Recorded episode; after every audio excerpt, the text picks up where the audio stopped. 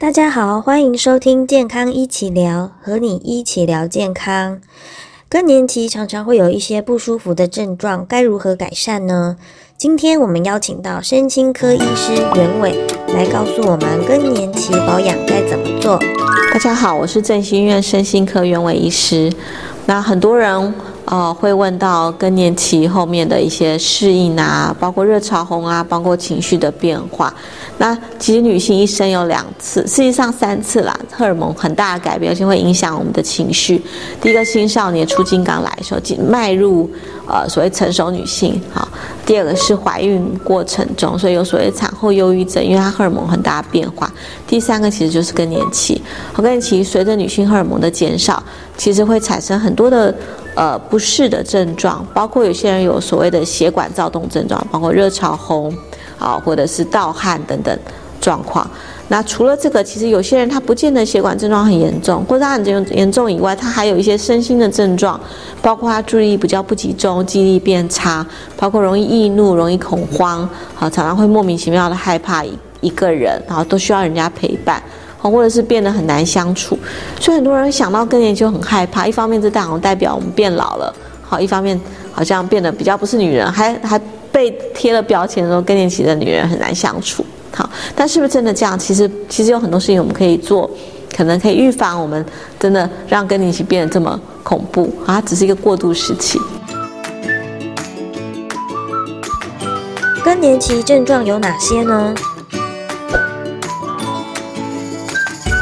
更年期其实指的是当女性的最后一次月经好来了之后，连续十二个月都没有再有月经来，好，那我们就可以说是更年期。那平均在台湾发生年龄大概是五十一岁，而每个人不一定，不不一定了。好，有些人其实跟家族遗传有点关系，所以你可以问问看你的姐妹。呃，姐姐或者是妈妈，好，常常大家时间是差不多的。有些人甚至五十六岁才停经，有人四十八、四十七就停经了。那更年期的症状其实可以分身体跟心理去讲。好，而身体部分其实常听到就是血管燥热症状，比如说热潮红、夜间盗汗等等。那很多人还会有出现干燥，好，比如说包括。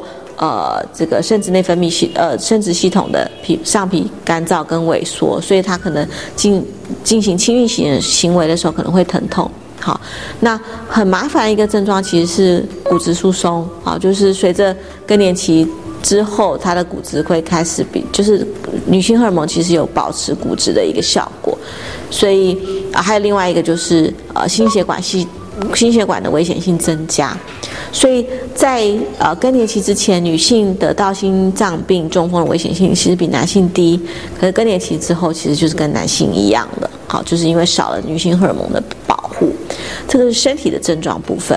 那心理症状部分包括呃焦虑、忧郁，比较容易恐慌啊，或者是有些人会觉得自己是不是失智症了，变得非常容易忘东忘西，好，就是记忆力不记忆力不好，注意不集中。那很多人会出现失眠的困扰。那身心科常常因为呃生更年期来看，大部分常常都是因为这个失眠或者是恐慌的症状过来的。如何解决更年期不适的问题？更年期部分哈，预防胜于治疗。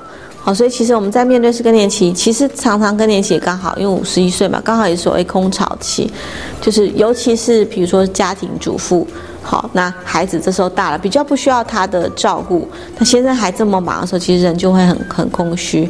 那可是当然也不止，好，包括像是我们的这个在工，现在大部分也都是职业妇女。好，这个时候其实要面对很多角色的改变，包括诶，刚刚说的孩子大了也是一样。好，工作可能这时候已经有一点呃年纪，有一点沉积，所以其实是可能工作压力也很大。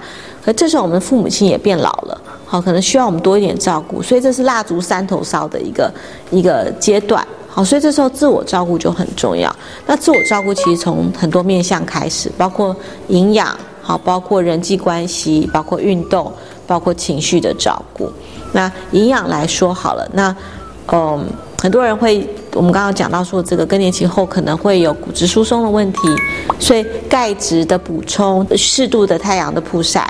还有维他命 D 三的补充，其实对于预防这个骨质疏松都很有帮助。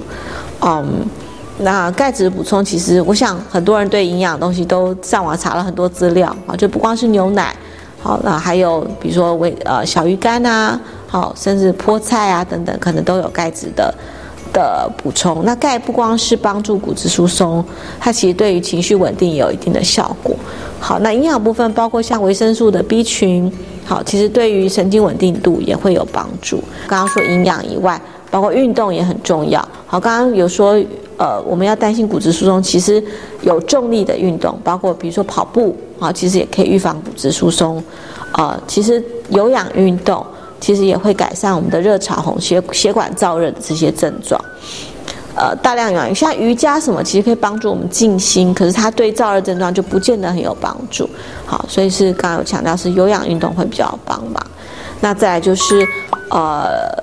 其实这时候心理的一个调试很重要，不管是是不是空巢期，哈，或是我们面对其实人生踏入另外阶段，有些人会觉得更年期后是比较没有那么有女人味，其实不是的，哈，在国外很多女性过了更年期后还是非常有女人味，呃，打扮的很优雅，哈，不是说哦，我觉得我挺精，我就把自己过得像这。找老太婆这样子哈，那把自己打扮很美，多接触一些不同的东西，这时候卸下很多责任。如果我们的重心还放在以前的责任、以前要去照顾的角色上，其实会让自己非常的累。好，所以不管我们是不是要照顾长辈，我们每一天好或一个礼拜留几个时段是属于自己的，到处走走，做一些我们以往可能因为我们照顾角色没有时间去做的事情。好，去呃，包括培养自己的兴趣、自己的人际圈。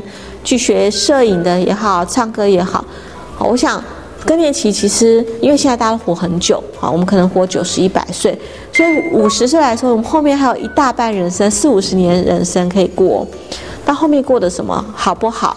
就就跟我们这几年有没有好好去重新调试自己，找到新的人生定位有关。好，这是一个心理调试的过程。那当然，其实对很多人来说，因为我们过去抱着某一个角色过了很久，我要突然调整，其实没有那么容易。然后记得不要不要害怕去找专业的人咨询，哈，包括身心科的医师或咨询师，其实都会有一些帮助。那有些人问我说，那吃荷尔蒙可不可以？当然，吃荷尔蒙是一个选择之一。荷尔蒙可以改善骨质疏松跟心血管危险性，没有错。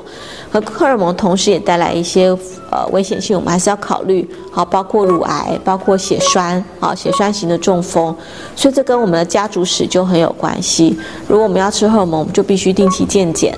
好，包括乳房的健检，包括我们有氧运动，可能要再再更增加一点，因为减低我们的心血管的危险性。那如果家族史里面就有一些血栓的危险性，其实我并没有那么鼓励吃荷尔蒙。那荷尔蒙其实对血管的燥热症状很有帮助，对于呃情绪症状帮助比较少一点。那血管燥热症状其实对某一些的抗忧郁剂其实也是有帮助的。那很多人说我好像没有到忧郁吧？好，可是如果是恐慌、焦虑，或甚至是只有是燥热症状，用某一些的抗忧郁剂很低很低的剂量。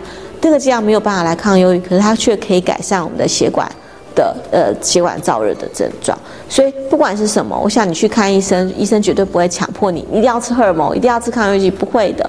好，可是透过跟医生谈，你就发现哦，其实我有哪些选项，我可能哪些东西要调整。说除了药物以外。我们的生活作息是不是要调整？好，可能要更重视我们睡眠的规律性，啊，更要减少一些咖啡的摄取、酒精的摄取，好，因为那些可可能会让我们皮肤更干燥、更不舒服。好，然后我们要开始怎么样照顾自己的身体，怎么搞照顾自己心理，心理上怎么去调试新的一个人生阶段？我想，嗯，自己有盲点，好，透过朋友会有一些帮助，啊，专业的协助也会有一些帮忙。原委医师的重点总整理，我想就是更年期好像在我们传统观念有一点害怕这件事情哈，它其实是我们必经会经历的，而很多人经历这些东西，其实也过得很好，像美国名主持人 Oprah。他就有说，五十岁就像新的三十岁，好像我们刚刚提到，其实人生后面就是又重新又有四十年、五十年，而后面的这四五十年，我们有比较好的经济基础，我们有过去累积四五十年的人生经历跟智慧。其实，如果我们好好过，开始照顾自己，好，那当然后面我们可以过得很好。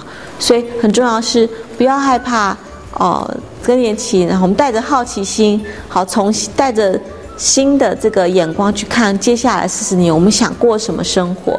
好，那我们过去的经历其实可以给我们很好的一些呃指引。如果当我们自己有一些困扰的时候，嗯，不要害怕去寻求专业的协助。谢谢大家的收听，别忘了多多支持健康一起聊，和你一起聊健康哦。